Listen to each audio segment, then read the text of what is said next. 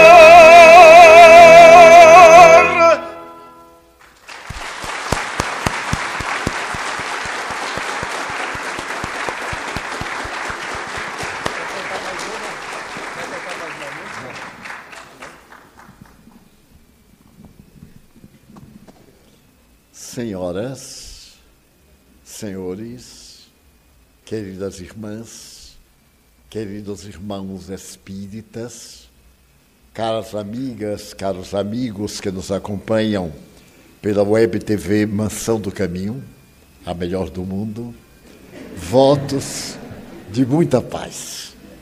Essas duas músicas que o nosso menino, porque foi da nossa mocidade espírita, veio trazer-nos esta página imortal do Largo de Rendel e esse dolce sentire do irmão Sol, irmã Lua, deixam-nos profundamente inebriados e quase com vontade de pedir que ele cante, cante, até nós nos cansarmos.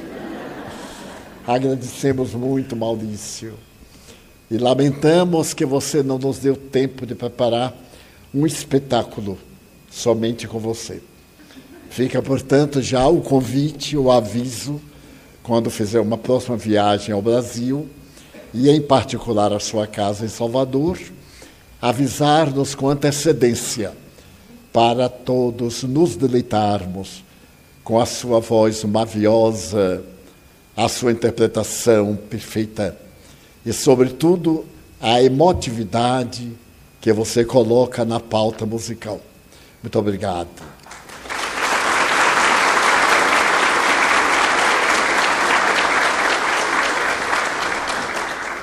Essa pausa é muito significativa nestes momentos tumultuosos que todos estamos vivendo. O mundo atravessa o momento do caos, o caos de natureza cósmica, no qual o planeta terrestre deixa de ser escola de provas e de expiações para tornar-se um educandário de regeneração. É a grande mudança bíblica prevista no Evangelho de Jesus, em Marcos, número 13, em Mateus, em Lucas, mas também no Apocalipse de São João, narrando os acontecimentos que significavam o fim de um ciclo histórico, para que se pudesse abrir um novo período nesse processo da evolução universal. As divinas leis trabalham em favor da harmonia. A inarmonia é exatamente a ausência do respeito a essas leis. E todo o planeta desde os dias que precederam a essa tremenda pandemia, através da pandemia moral que se vem alastrando no século que estamos vivendo, é um significado de que este momento é histórico para a nossa transformação moral para melhor. Mas enquanto isso não se dá, ocorre a mudança. E toda mudança é perturbadora. Mesmo a mudança para o bem compõe alterações em nosso quadro de hábitos habituais. Graças às lições sublimes da doutrina espírita, temos hoje a certeza científica de que o ser humano não é um animal criado à parte, nesse conjunto que faz parte do universo. Somos criaturas dentro de um esquema evolucionista que se inicia com a monera nas primeiras expressões dos oceanos profundos, quando as plantas apresentam a sua primeira formação molecular, expressando vida, para depois, através das imutáveis leis da natureza, aquela vida embrionária em um vegetal aquático, adquirir mobilidade e, nesse movimento, dar lugar as primeiras manifestações vivas dos elementos de natureza animal. Até chegarmos a esse momento em que constituímos não mais o Homo sapiens, mas o Homo virtualis, em que a nossa cultura, a nossa inteligência atingiu o patamar superior da tecnologia quântica e da visão cósmica do universo. Já não podemos permitir a ingenuidade da ignorância medieval, tampouco a precipitação da onda industrial. Estamos agora no ápice da transformação virtual em que praticamente a nossa vida de relação, de acontecimentos, é toda dentro de uma esfera de energia, sendo nós próprios um campo de energia congelada. Essa energia congelada é administrada por uma outra energia, o ser pensante. Quando Allan Kardec perguntou aos espíritos na questão 23 do livro dos Espíritos, note-se bem, por volta de 1856, que não havia física quântica, eles deram ipsis verbis a seguinte definição: o espírito é o princípio pensante do universo demonstraram que no universo existem princípios: Deus, Espírito e matéria. O ser que somos é um desses princípios que forma a civilização terrestre. E desde aquele momento em que esse princípio se destacou do planeta em ebulição, desde há 4 bilhões de anos, a partir de 2 bilhões e 200 milhões de anos, houve o fenômeno natural de adaptação, transformação, hereditariedade na busca da perfeição que nos está destinada a todos.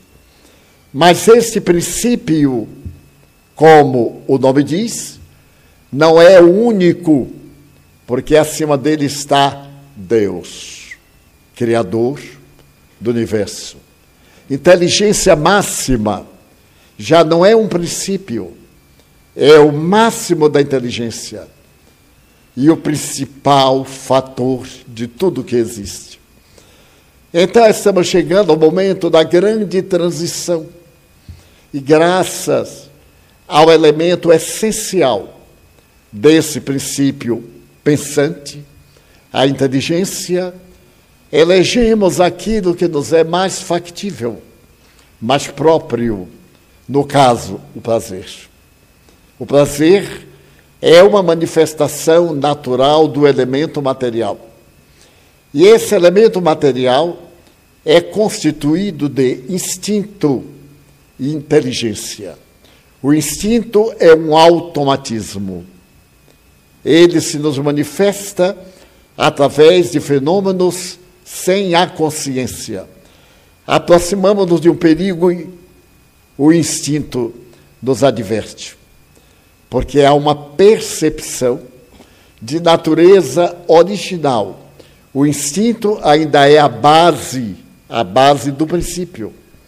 A inteligência é o efeito da evolução do princípio, é o espírito imortal. Nesse ser ambíguo, nós vamos encontrar três elementos essenciais: a energia pensante, a energia que se condensa no modelo biológico e a energia congelada. O princípio real é o psiquismo divino, o espírito. A energia que do espírito se irradia é o corpo astral, que Allan Kardec denomina como perispírito, um envoltório superficial do espírito, que o espírito maneja e a matéria reflete, que a matéria atua e o espírito recebe os efeitos. E a matéria, que é a condensação da energia do espírito através dessa argamassa semimaterial. Então, o ser humano é trinitário. Quando a matéria se dilui, porque ela não morre, ela se transforma. Em universo, tudo se transforma. Então, ela adquire uma outra maneira de expressar a sua realidade através das bactérias, na decomposição chamada cadavérica. Mas ao ser essa decomposição realizada, aquele envoltório, o corpo astral, permanece com as impressões que transmite ao espírito e que os indianos chamam karma, palavra sânscrita, que significa Todo efeito provém de uma causa. Se a causa é inteligente, ou melhor, se o efeito é inteligente, a causa, obviamente, inteligente é. Então, o espírito recebe essa carga das nossas experiências e vai modelar corpos com aquelas características da carga de energia recebida.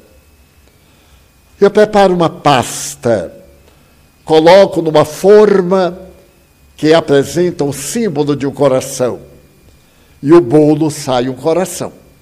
Mas se eu colocar numa forma estelar, eu terei uma variedade de forma. Teremos uma estrela e assim sucessivamente. O perispírito é a forma que forma a matéria. Tudo aquilo que nós pensamos reflete no corpo intermediário que plasma a matéria. Pense na alegria. Pense. Tente encontrar alegria. Por exemplo, quando eu cheguei, eu vi a decoração do nosso cenáculo, o rosa, a prevenção ao câncer, e senti uma alegria inefável. Essa alegria modificou completamente a minha estrutura orgânica. Hoje me foi um dia muito difícil.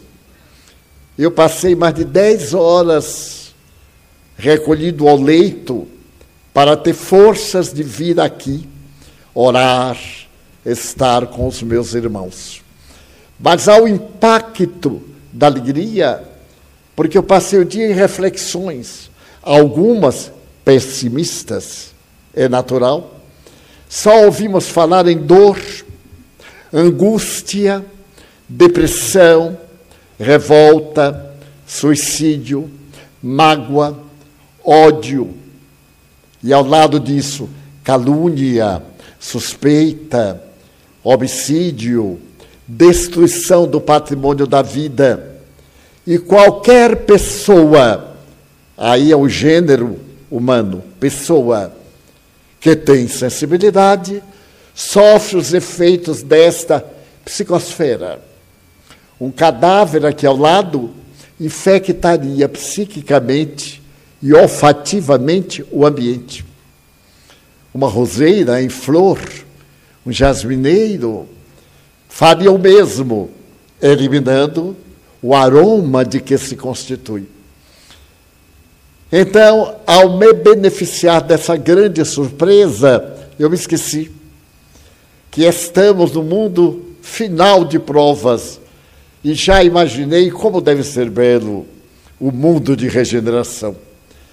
Com o toque da irmã encarregada de preparar o nosso cenáculo, as orquídeas brancas, símbolo da paz, foram substituídas por este símbolo da prevenção do câncer, o maior obituário da humanidade. Mas, associado a esse obituário, lembrei-me que os especialistas em óbito estabeleceram que na marcha que nós vamos, o câncer vai ser muito pálido em relação à depressão. E já se prevê que a partir de 25 2025, o maior índice de óbito é através da depressão, isto é, pelo suicídio. Então imaginemos que morrem 7 mil pessoas por segundo na Terra. E que esses 7 mil tenha, tenham a maioria de óbito por desencanto, por desinteresse, por tormento de localização pela ausência da fraternidade, pela solidão que nos invade a todos. Somos pessoas solidárias, mas a maioria vive solitária. Somos uma solidão numa orquestra sinfônica, constituindo uma nota repetitiva. Então é necessário que nos disponhamos a isso que o autor de Irmão Sol Irmã Lua escreveu de Francisco de Assis. Necessário sentir. Sentir é estar vivo, ou repetir Santo Agostinho, com cujo pensamento terminamos a reunião passada. A maior paixão deve ser Deus. Deus é a minha paixão. Dizia o homem que era devasso, porque Agostinho de Hipona, Hipona é uma cidade da África, na época muito próspera. Ele era de Hipona, mas estava em Milão. Ali estava, por ser Milão, uma das maiores capitais do mundo, depois de Roma, à época.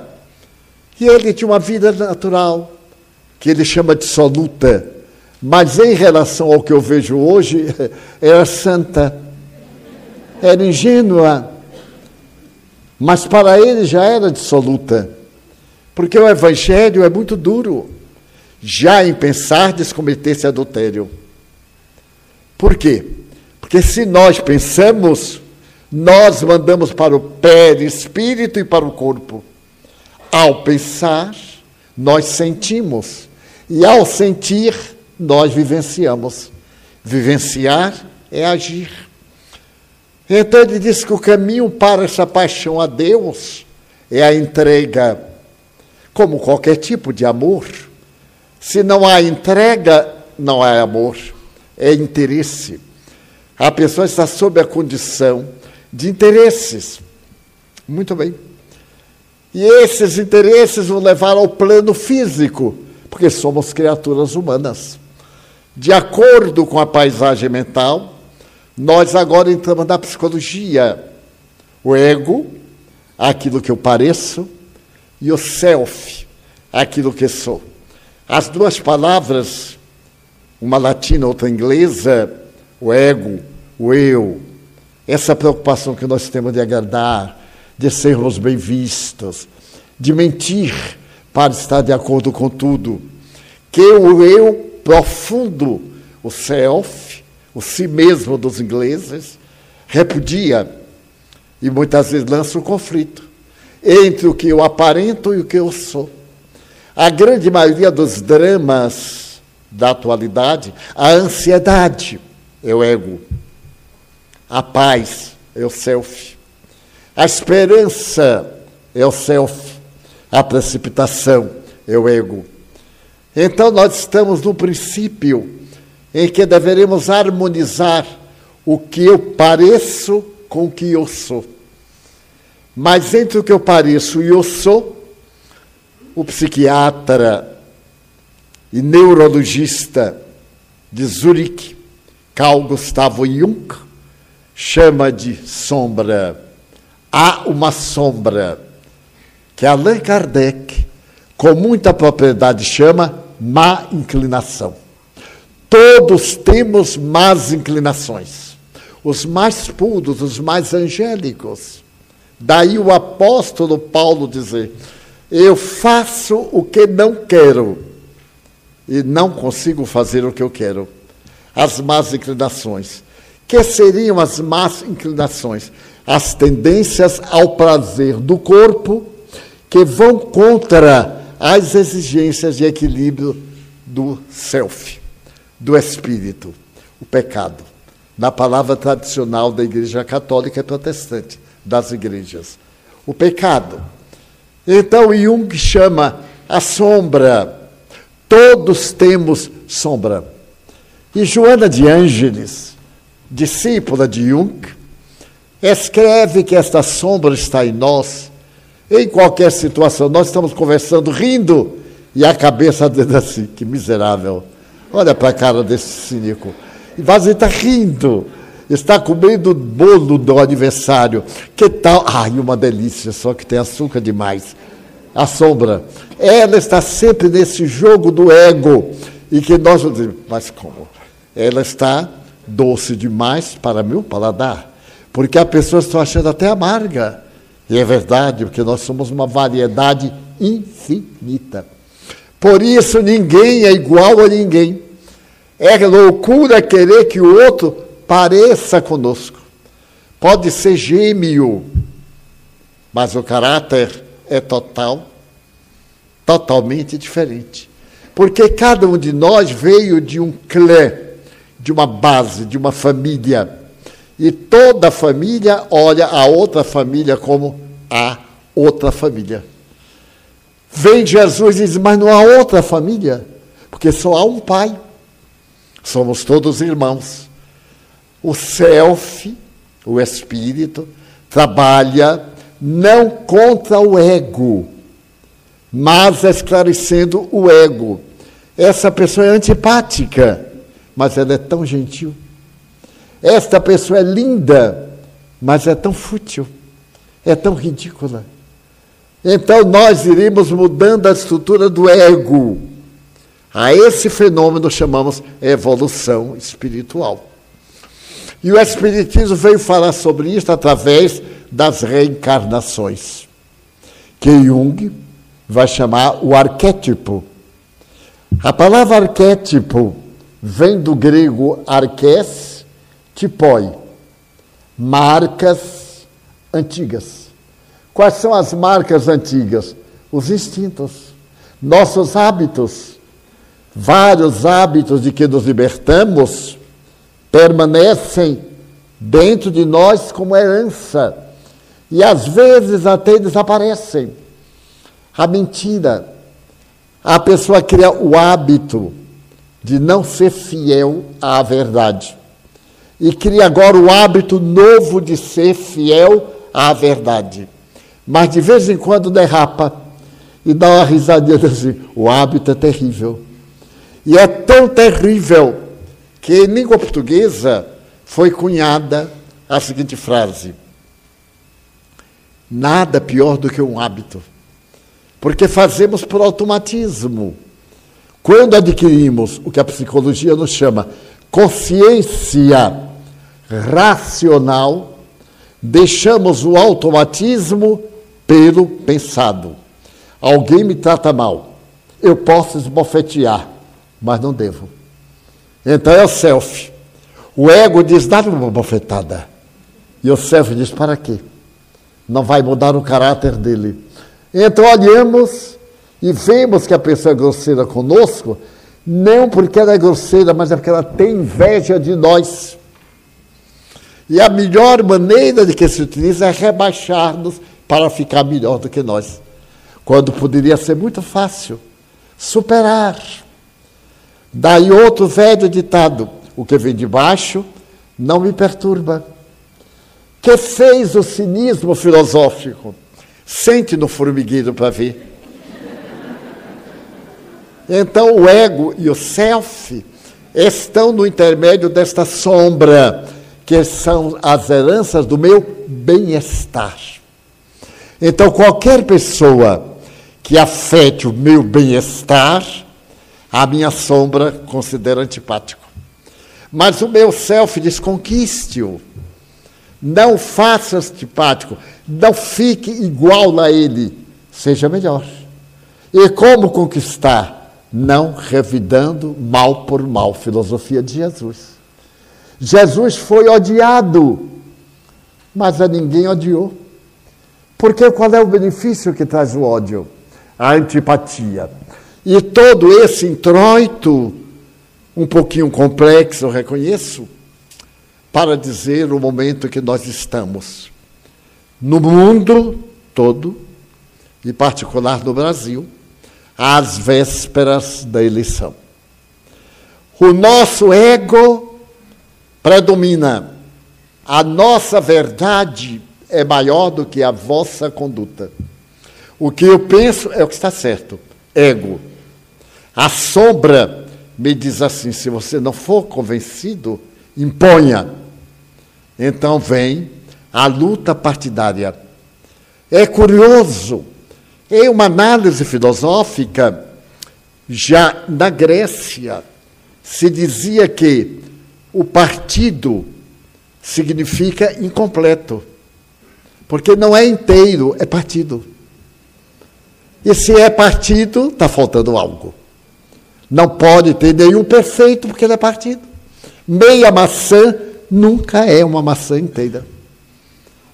Então nós estamos vivendo esse momento em que o meu ego diz que o meu candidato, pelo seu perfil, com o qual eu afinizo, eu não posso declarar certas coisas de público, mas se eu apoio isto, é porque eu tenho isto dentro de mim.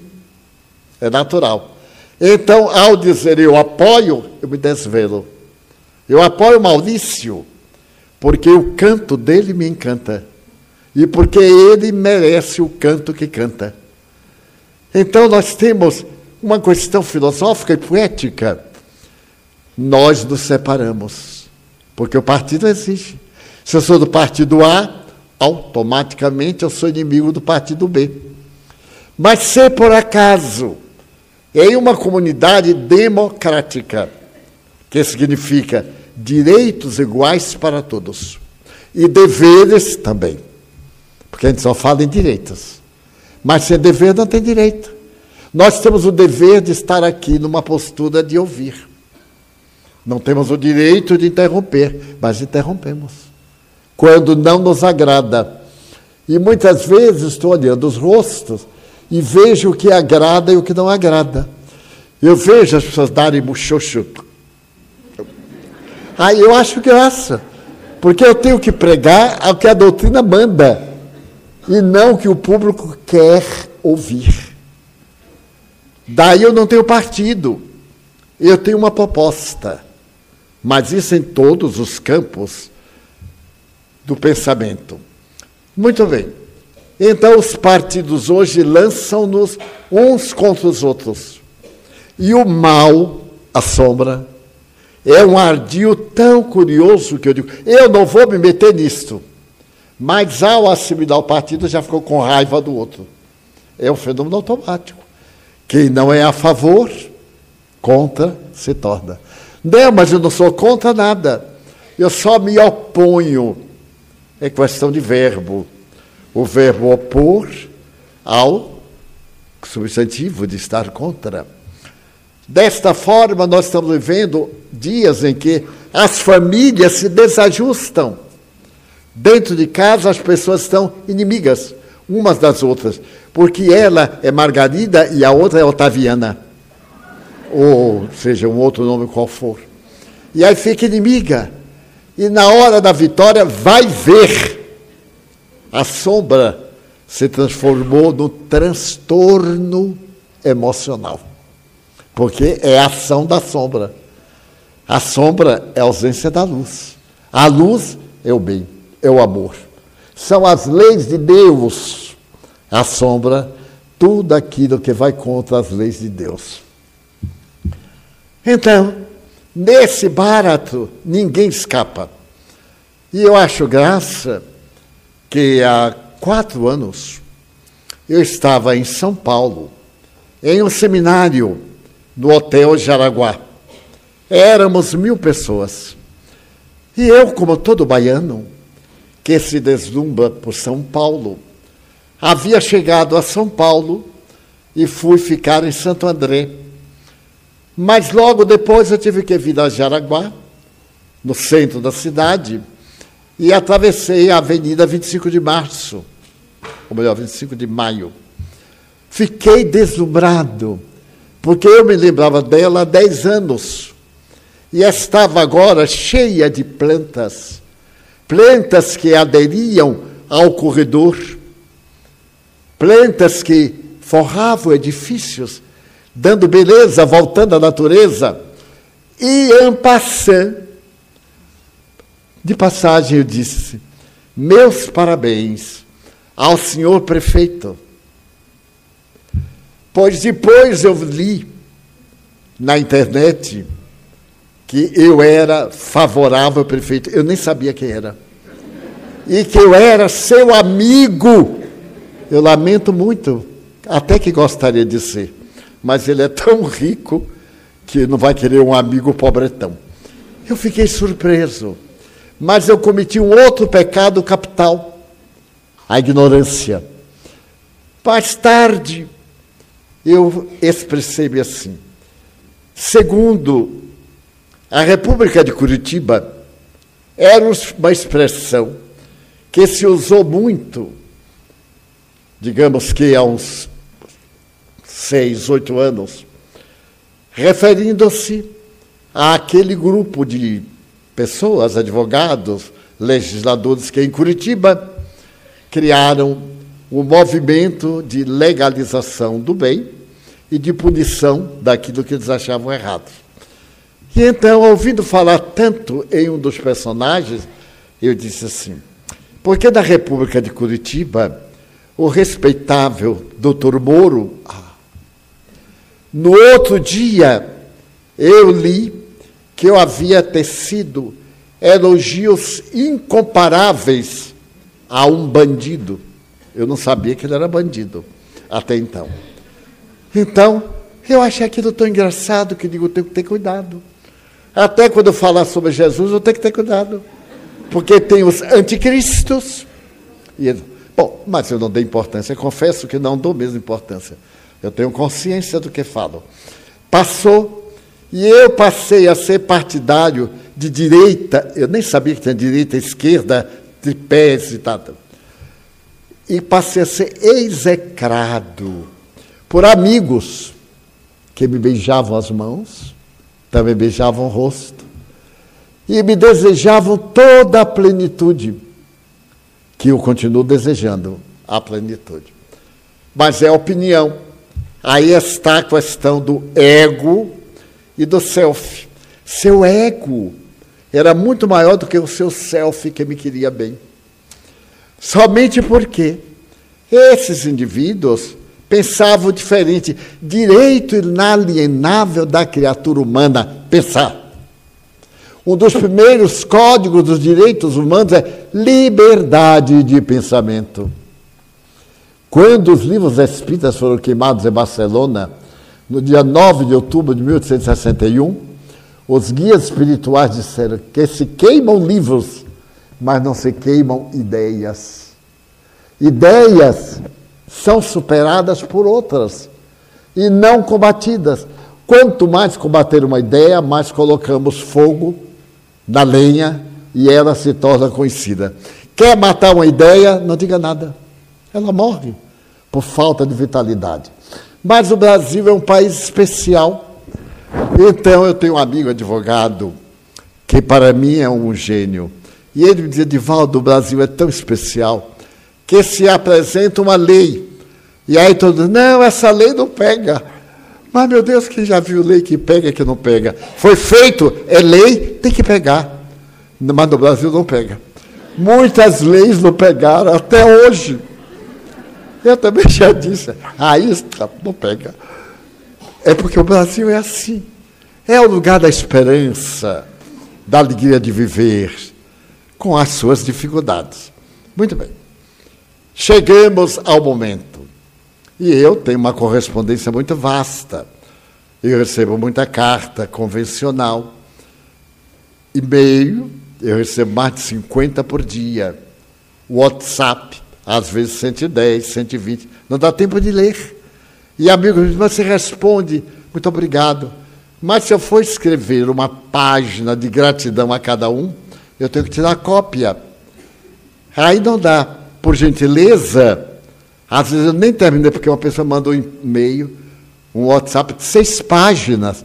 É falta de caridade. Porque haja Deus a gente ler aquelas seis páginas. Quando chegar no fim, não lembro do começo. Mas se fossem dois ou três, até que vá lá. Mas mais de 50 diário. Bom, mas vamos, eu tenho muito prazer. Não posso responder a todos, é claro mas tenho muito prazer. Então, não pude escapar do partido. E então perguntaram, Divaldo, você é da direita ou da esquerda? Eu disse, eu sou ambidestro. Eu trabalho com as duas mãos. Não, e partidariamente eu digo, não sei. Porque se eu me partir, eu me despedaço. Porém, amigos sinceros, perguntam em quem você vai votar. E aquela resposta caiu de moda. O voto é secreto. Nunca vi um voto tão público como o nosso. É curioso. E ninguém fica com raiva, não. A gente só faz assim, nossa, que decepção. Porque ele votou no outro candidato, não votou no nosso candidato. Então, agora, às vésperas da eleição, eu resolvi dizer quem é meu candidato e em quem eu vou votar. Mas como as palavras são traiçoeiras, eu me recordei de Allan Kardec, porque é o mestre. A doutrina que eu abraço foi por ele codificada. Naturalmente, eu tenho que recorrer a ele. E no Evangelho segundo o Espiritismo, há um capítulo dedicado ao Consolador que Jesus prometeu. Mas no item número 3, há uma página de uma beleza lírica, tanto do ponto de vista literário, como do ponto de vista ético, psicológico e terapêutico. Vão me perdoar a leitura. Leitura sempre é muito desagradável. Mas eu prometo que acabo antes da meia-noite. O homem de bem, diz Allan Kardec, o verdadeiro homem de bem é o que cumpre a lei de justiça, de amor e de caridade na sua maior pureza. Se ele interroga a consciência sobre seus próprios atos, perguntará a si mesmo se não violou essa lei, se não praticou o mal, se fez todo o bem que podia, se desprezou voluntariamente alguma ocasião de ser útil, se ninguém tem qualquer queixa dele. Enfim, se fez a outrem tudo o que gostaria que lhe fizessem. Tem fé em Deus, em sua bondade, na sua justiça, na sua sabedoria. Sabe que nada acontece sem a sua permissão e se submete à sua vontade em todas as coisas. Tem fé no futuro, razão pela qual coloca os bens espirituais acima dos bens materiais. Sabe que todas as vicissitudes da vida, todas as dores, todas as decepções são provas ou expiações e as aceita sem murmurar.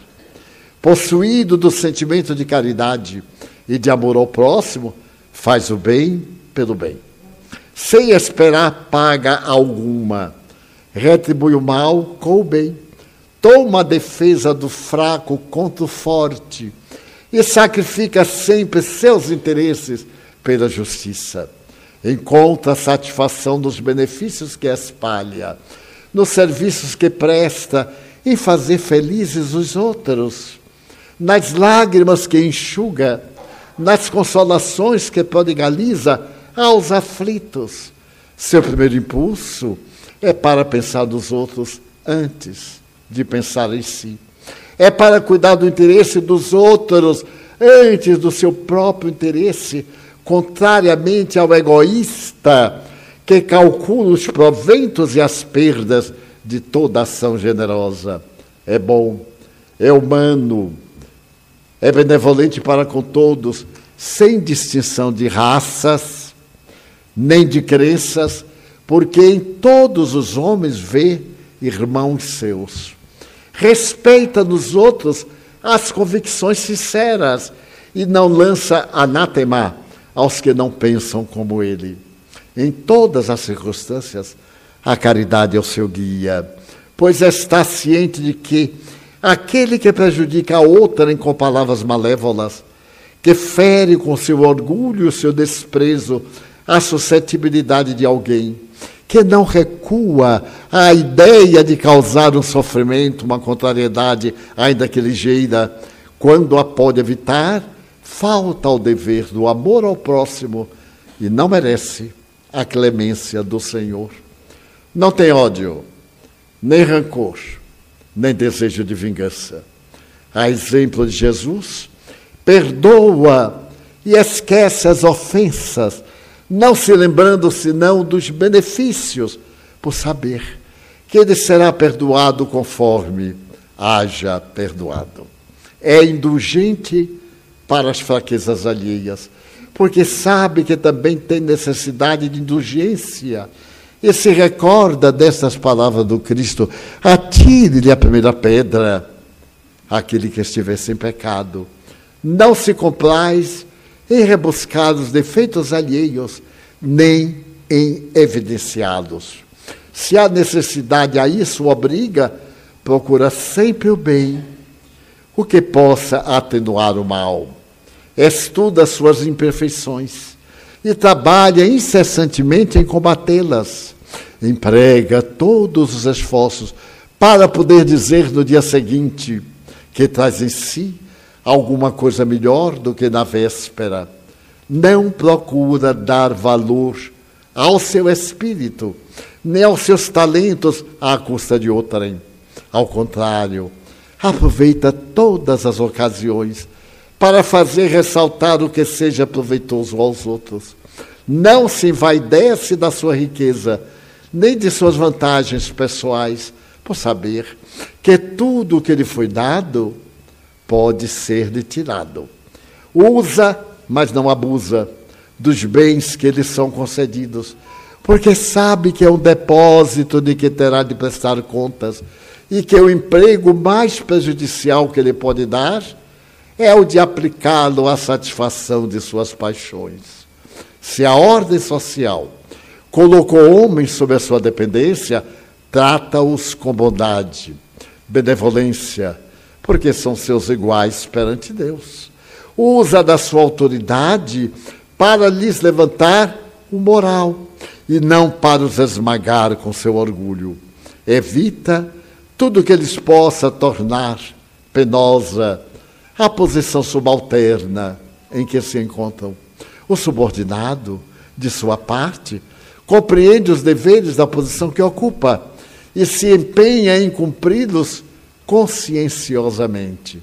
Finalmente, o homem de bem respeita todos os direitos que as leis da natureza dão aos seus semelhantes, como gostaria que respeitassem os seus. Não ficam assim enumeradas todas as qualidades que distinguem o homem de bem, mas aquele que se esforce por possuir as que acabamos de mencionar, já se acha no caminho que conduz a todas as demais. O meu candidato é o homem de bem. Aquele que tiver um perfil que se enquadre dentro dessas leis, seja o nosso candidato. É um direito que nós temos de eleger o nosso perfil representado no outro. Mas não temos o direito de nos inimizarmos, porque este vai nos dar uma dentadura e aquele nos vai dar um par de alpercata. Porque isso gasta, mas o seu governo vai ficar para 230 milhões de criaturas que somos nós no Brasil. Então, orar, seja quem for que se encontre na situação diretiva, para que seja justo, honorável, complacente no bem e misericordioso. Então, nestes dias, eu deixo para todos nós, para mim também, essa página de Allan Kardec.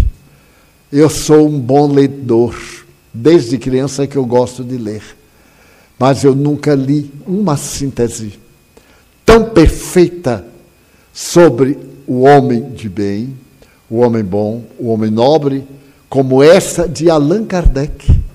Não é dos espíritos, são reflexões deste homem que criou um instituto em Paris chamado Instituto Pestalozzi para poder, ou melhor, Instituto Denizar, para poder educar adultos. E o tio foi desonesto para com ele. Ele não era espírita, era positivista. que fez o professor Rivaio? Fechou o instituto, trabalhou, pagou todas as dívidas do tio para manter honrado o nome da família. E como é que nós sabemos disso? Porque o próprio tio foi que contou. Ele jamais contou. Quando ele morreu, 31 de março de 1869, foi enterrado no dia 2 de abril, no cemitério de Montmartre, na Rive Gauche, em Saint-Michel. No dia 2 de abril de 1870, os restos mortais foram transferidos para o cemitério monumental chamado Père Lachaise, onde se ergueu um dolmen.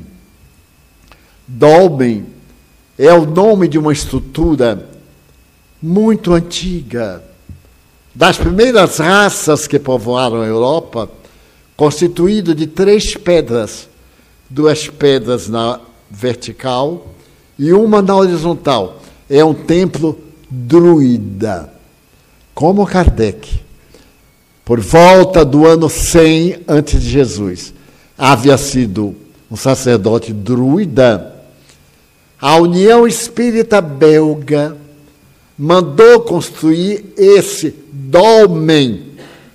Comprou o terreno no Père Lachaise, que é perpétuo, e ali colocou os restos mortais do codificador e mais tarde de Amélie Gabrielle Boudet, a suave Amélie, a esposa dele quando desencarnou. E escreveu viver, morrer, renascer ainda, esta é a lei. Esta frase não é de Allan Kardec. Como muita gente diz e escreve, pertence à União Espírita Belga. Os belgas mandaram escrever esta frase, que é o símbolo da reencarnação. Pois bem, quando o cadáver foi transferido, o senhor Alexandre Delany, pai de Gabriel Delany, que é muito conhecido nosso, escritor espírita, médium. Aos 12 anos ele trabalhou como médium com Allan Kardec. Esse homem notável escreveu um discurso monumental em homenagem ao codificador. Entre outras palavras, diz assim: Não dizemos adeus. Au revoir. Até breve, mestre e amigo. Allan Kardec já havia sido homenageado por Nicolau Camille Flammarion, o maior astrônomo francês e mundial do século XIX, que diante da sepultura disse também esta frase: Monsieur Allan Kardec est le bon sens incarné. Allan Kardec é o bom senso encarnado. Eu acho que o maior elogio que se pode oferecer a alguém dizer é o bom senso. É o equilíbrio, é o homem de bem. Então, Kardec representa para nós este homem de bem. Se nós encontrarmos alguém que se está esforçando, não é necessário que já esteja excelente, mas é necessário que esteja esforçando-se para ser hoje melhor do que ontem, amanhã melhor do que hoje. Então demos o nosso voto com muita alegria. Desculpemos-nos uns aos outros. Abracemos-nos fraternalmente, porque o seu bem é bom para mim. Na pandemia, quem se contagiava era uma ameaça a quem tinha saúde. É a mesma coisa. Se nós nos contagiarmos do ódio, da revolta, nós vamos prejudicar o nosso próximo. Assim, pensando longamente, me veio essa ideia de compartilhar, como está na moda, de partilhar com os irmãos que buscam o conhecimento espírita uma maneira de não se deixar infectar. Porque infecta é uma doença. O ódio é uma doença. É uma doença tão grave que a Organização Mundial de Saúde escreveu da seguinte forma: a violência é uma doença que deve ser tratada no espírito. E a Organização Mundial de Saúde não é espírita. Espírito aí tem o sentido de mente, de psique. Então a violência é uma doença que tem que ser tratada na sua essência e nós procuremos o bem. Porque estamos num momento também cósmico. Ao lado da civilização, há um outro pensamento civilizatório.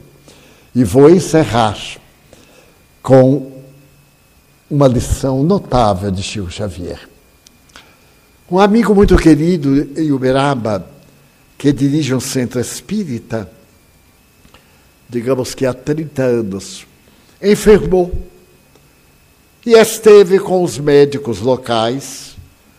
Uberaba tem uma excelente universidade, faculdade de medicina muito boa, ilustres médicos uberabenses, como hoje o Dr. Nubor Fakuri, um grande neurologista que reside em Campinas, um excelente mestre.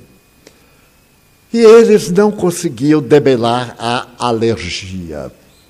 O homem padecia estertores, emagrecia a olhos vistos e resolveram mandá-lo ao Hospital Einstein, em São Paulo, que é considerado um dos dez melhores do mundo.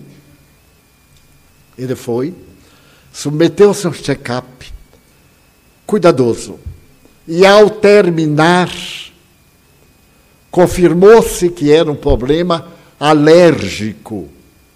Somente que não se conseguiu descobrir a que ele era alérgico. Então se cuidou de uma dieta alimentar rigorosíssima. Há uma dieta comportamental por causa do mofo, dos aparelhos refrigerados, da poeira, enfim. E ele voltou e continuou emagrecendo.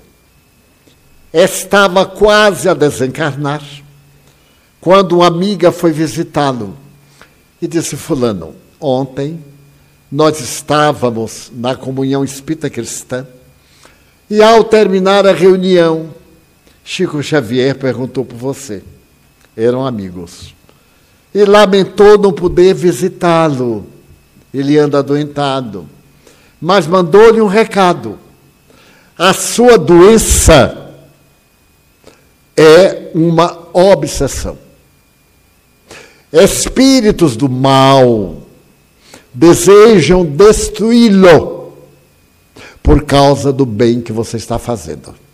São inimigos desencarnados. Não tome mais remédio nenhum. Água fluidificada, passes, oração e trabalho. Você vai vencê-los através da sua fidelidade a Jesus.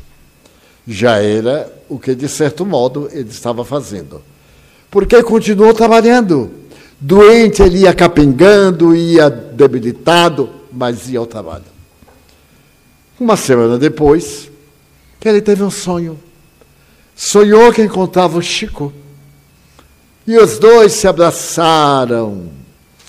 E o Chico perguntou: Como vai do problema? E ele disse: Olha, Chico, estou esperando desencarnar, porque não tem nada que me mantenha, estou desnutrido. O Chico sorriu e disse assim: Ué, desencarnar precisa ter merecimento. Graças a Deus eu não tenho nenhum. Sorriu. E quando ele acordou, estava absolutamente curado sem nenhuma bolha, sem erupção cutânea, sem aquele odor, algo desagradável que todo o organismo em putrefação eliminava. E o curioso é que isto me veio à lembrança anteontem. A variedade de depressões, os dramas ocultos do mundo espiritual. E eu resolvi telefonar para ele ainda está reencarnado. Mais velho do que eu, olha que coragem. Ele perguntou, Divaldo, como você vai? Eu digo, ah, meu filho, com 95. Ele disse, qual é o problema? Eu estou com 98. Eu digo, e alergia? Ele desencarnou. E não reencarnou mais. Então, nós somos o self, o envoltório perispiritual, e a matéria. O que a matéria faz, imprime no perispírito, que transfere para o espírito. Nesse campo energético, nós sintonizamos com aqueles que nos são semelhantes.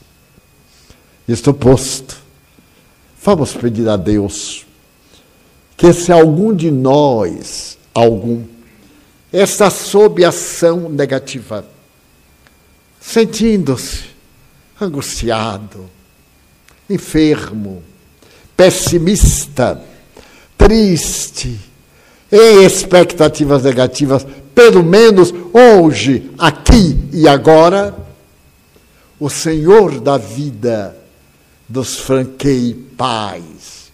E através dos companheiros de mediunidade, aos quais pedimos tomar os seus lugares, vamos receber os passes, as vibrações, para daqui sairmos ouvindo o largo de Rendel e a linda e inolvidável página de Francisco de Assis.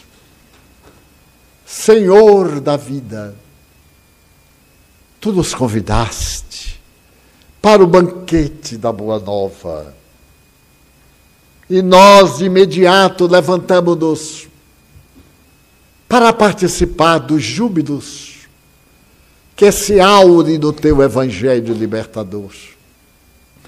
Aqui estamos na tua casa, a casa que nos emprestas para ser um santuário de amor. Ajuda-nos a receber as energias do bem através dos emissários da luz, dos nossos irmãos de mediunidade. Ajuda-nos, Senhor a captar esses fluidos benéficos que são saudáveis para nossas vidas. Pedimos-te por nós próprios,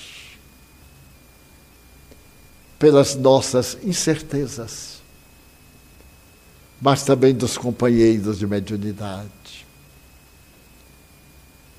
Como olvidar os suicidas, os depressivos, os portadores de enfermidades incuráveis, aqueles que geneticamente são enfermos, aguardando sempre a angústia do sofrimento.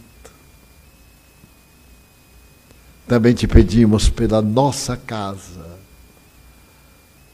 este ninho de bênçãos com que nos honras. Pedimos-te, por misericórdia, que abençoes os maus, para que a tempo despertem para a luz Também te pedimos pelos nossos familiares, aqueles a quem amamos, e incluímos os que não gostam de nós, de quem nós não gostamos. Na tua inefável misericórdia, ajuda-nos a ter paz a sairmos daqui pacificados, pacificadores. Abençoa nossa água para que ela se impregne de propriedades curativas, pela paz do Brasil, pela paz na terra. Abençoa nosso irmão Maurício na sua jornada de beleza e de encantamento, trazendo as musas da música, da alegria para o mundo. Em teu nome, em nome de Deus, da Mãe Santíssima e dos Espíritos bons, encerramos a nossa reunião com votos de muita paz para todos. Que o Senhor siga conosco. Está encerrada a sessão.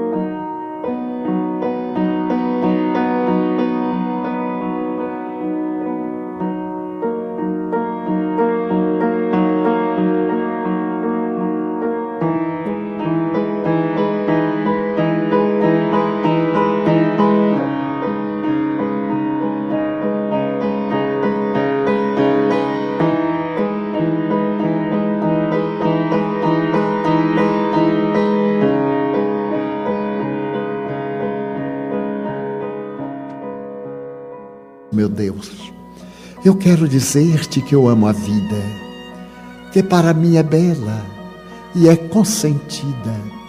Muito obrigado, Senhor, por tudo que me deste, por tudo que me das. Obrigado pelo ar, pelo pão, pela paz. Muito obrigado pela beleza que os meus olhos veem no altar da natureza. Olhos que fitam o céu, a terra e o mar, que acompanham a ave ligeira que voa, fagueira pelo céu de anil, e se detém na terra verde, salpicada de flores em tonalidades mil. Muito obrigado, Senhor, porque eu vejo o meu amor mas diante dos meus olhos eu descubro os cegos que tropeçam na multidão, que vivem na escuridão, que caminham na solidão. Por eles eu oro e a ti eu imploro com miseração, porque eu sei que depois desta vida, na outra lida, eles também enxergarão. Muito obrigado pelos ouvidos meus, que me foram dados por Deus, ouvidos que ouvem a música do povo que desce do morro na praça cantar, a melodia dos imortais, que a gente ouve uma vez e não esquece nunca mais, a voz melodiosa, canora, melancólica do boiadeiro e a dor que geme e que chora no coração do mundo inteiro. Pela minha faculdade de ouvir, pelos surdos eu te quero pedir, porque eu sei que depois desta dor do teu reino de amor, eles escutarão. Obrigado, Senhor, pela minha voz e pela sua voz, pela voz que canta, que ama, que ensina, que legisla, que alfabetiza, que murmura uma oração e o teu lindo nome pronuncia. Diante da minha audição eu descubro os surdos que eu não tenho a possibilidade de ouvir os sons, e por eles eu oro, porque tenho certeza que, que com a minha voz eu poderei entrar no paraíso. Muito obrigado, Senhor, pelas minhas mãos, mãos que aram, mãos que semeiam, mãos que agasalham, mãos de ternura, mãos que libertam da amargura, mãos que apertam mãos, mãos dos adeuses mãos que limpam feridas, que enxugam lágrimas, suores das vidas, pelas mãos que apertam mãos, mãos dos adeuses, mãos que atendem a velhice, a dor do desamor, mãos de poesias, de sinfonias, de psicografias, de cirurgias pelas mãos, que no seio embalam o filho de um corpo alheio, sem receio, e pelos pés que me levam a andar sem reclamar. Muito obrigado, Senhor, porque eu posso caminhar diante do meu corpo perfeito. Eu quero orar pelos aleijados, deformados, paralisados, que não se podem movimentar. Eu oro por eles, porque eu sei que depois desta expiação, na outra reencarnação, eles também bailarão. Muito obrigado por fim pelo meu lar. É tão maravilhoso ter um lar. Não é importante se este lar é uma mansão, uma favela, um ninho, uma cama no caminho, um bangalô, um duplex, seja o que for, mas que dentro dele haja a presença do amor de mãe ou de pai, de mulher ou de marido, de filho ou de irmão, a presença de um amigo, alguém que me dê a mão, pelo menos um cão, porque é muito triste viver na solidão. Mas se eu a ninguém tiver para me amar, nem um teto para me agasalhar, nem uma cama para repousar, nem aí eu reclamarei. Pelo contrário, direi: Obrigado, Senhor, porque eu nasci. Obrigado, Senhor, porque eu creio em Ti. Pelo Teu amor, obrigado, Senhor pela sua atenção. Muito obrigado, senhores.